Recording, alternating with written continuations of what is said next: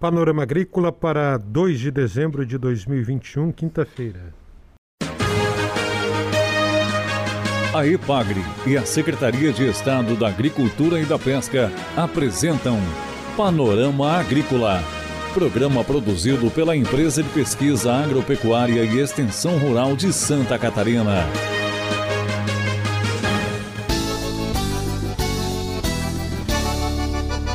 Quinta-feira de lua minguante, este é o Panorama Agrícola de 2 de dezembro de 2021 para você, amigo ouvinte. Na mesa de som está o Eduardo Maier e o ditado é: em time que está ganhando, não se mexe.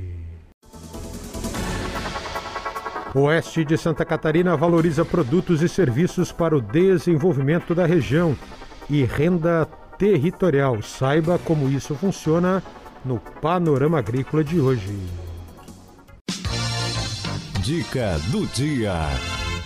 Como melhorar a qualidade do leite na sua propriedade rural? A sanidade do rebanho é o primeiro ponto fundamental. Faça também controle higiênico, evite mastite, cuide ao limpar instalações e equipamentos e dê pasto e água à vontade para o rebanho. É hora das notícias. Entidades públicas e privadas ligadas à agricultura familiar interessadas em integrar a rede do Cadastro Nacional da Agricultura Familiar, rede CAF, já podem solicitar a autorização ao Ministério da Agricultura, Pecuária e Abastecimento por meio da Secretaria de Agricultura Familiar e Cooperativismo. Entre as entidades que podem integrar a rede estão, por exemplo, prefeituras, empresas de assistência técnica e extensão rural, como a IPAGRE, entidades sindicais, por intermédio de confederações e institutos com atuação na agricultura familiar. Entidades de todo o Brasil que realizam a emissão da declaração de aptidão ao PRONAF, DAP, também precisam solicitar o ingresso na rede CAF para ser um agente cadastrador.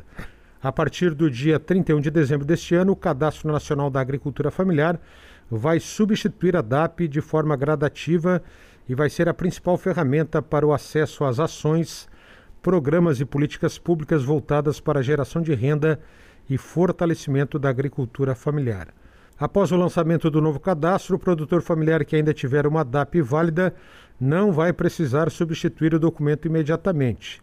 Declarações emitidas até o dia 31 de dezembro deste ano vão permanecer válidas até o final da sua vigência. A partir daí, então, o agricultor fará a inscrição no CAF em caráter permanente, sendo a validade do seu registro renovada a cada dois anos. Informações adicionais pelo telefone 61 3276 4540 61 3276 4540.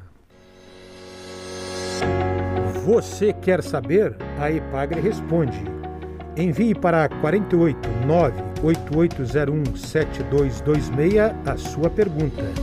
A Epagre responde 48 98801 7226.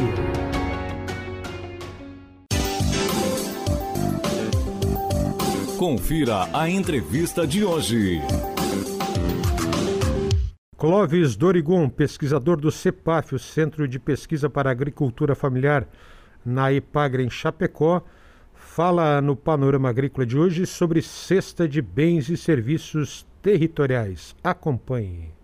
Cesta de bens e serviços territoriais é uma abordagem teórico-metodológica desenvolvida pelos franceses há algumas, décadas que visa uh, valorizar recursos, recursos esses que podem ser eh, produtos ou serviços de um determinado território.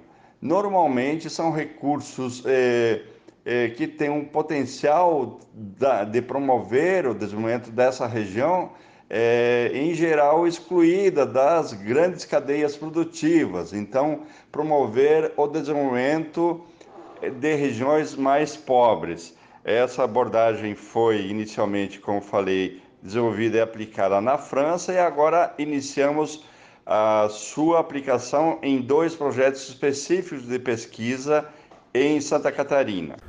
A abordagem de cestas é, de bens e serviços territoriais tem um, potencial, sobretudo, como eu já falei, naquelas regiões é, que têm é, um potencial de promoção do desenvolvimento a partir de produtos que não são ainda reconhecidos ou pouco valorizados, normalmente excluídos de, da produção das commodities, digamos assim, de matérias-primas para as grandes agroindústrias. Então, permite é, de, é, desenvolver essas regiões, gerar, gerar emprego e renda. Normalmente, como eu falei, são produtos de qualidade específica associados a serviços. Então, no nosso caso, por exemplo, aqui da região do Oeste, a gente pode pensar na cesta de bens e serviços territoriais é, sendo construída em torno dos produtos coloniais. Os produtos coloniais são compõem, se aproximam muito dessa abordagem de cesta de bens. São produtos que são produzidos em pequena escala, em pequenas agroindústrias, normalmente originários, então, da cultura e de um saber fazer da população que vive nesses territórios e que foram é, excluídas das grandes cadeias produtivas. Clóvis comenta sobre a aplicação desse conceito em dois projetos de pesquisa. Em relação aos resultados, ainda eh, essa abordagem inicia há, pouco tempo a ser aplicada, cerca de dois anos.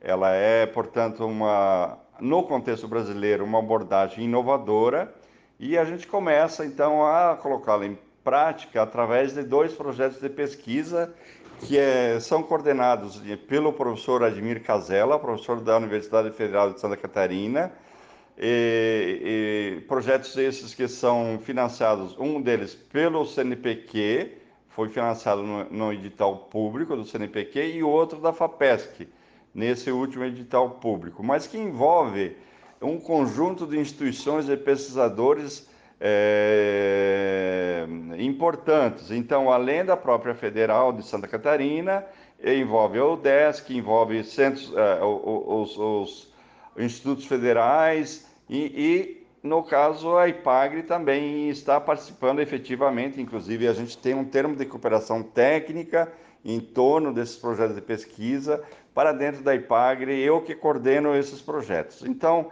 a gente está agora fazendo as primeiras pesquisas, os primeiros resultados e as primeiras publicações. E é, já, enfim, a gente está fazendo um, pesquisas exploratórias, levantando então produtos e serviços com potencial então de gerar uma renda adicional, uma renda de, aquilo que a gente chama de renda territorial, associada então a esses diferentes territórios. Essas pesquisas estão sendo desenvolvidas em dois territórios do estado de Santa Catarina, um no extremo oeste de Santa Catarina, que é na, na Associação de Municípios do Extremo Oeste, a AMIOSC, e outro no Planalto Catarinense. Clóvis Dorigon comenta sobre os municípios onde estão sendo executados esses projetos. Em relação aos municípios, o projeto está sendo uh, realizado em duas regiões, duas associações de municípios. São dois estudos de caso. Os municípios, a Associação de Municípios do Extremo Oeste, que compreendidos pela AMIOSC, e os municípios da Amures, daí do, da Serra Catarinense. Então, alguns municípios a gente aprofundou mais a pesquisa, outros ainda nós temos que dar continuidade, porque é importante salientar que é, os projetos ainda estão na fase inicial. O ano passado e esse ano foi uh, muito prejudicado a pesquisa de campo em função da pandemia e, e impossibilitou o trabalho de campo. A gente havia feito uh, uma pesquisa exploratória antes da pandemia e agora, na medida que as condições permitam, a gente vai retomar ou dar continuidade às pesquisas eh, nos municípios eh, dessas duas associações. Esse é o pesquisador da IPAGRE, CEPAF Chapecó, Centro de Pesquisa para Agricultura Familiar, Clóvis Dorigon. A IPAGRE e a Secretaria de Estado da Agricultura e da Pesca apresentaram Panorama Agrícola Programa produzido pela Empresa de Pesquisa Agropecuária e Extensão Rural de Santa Catarina.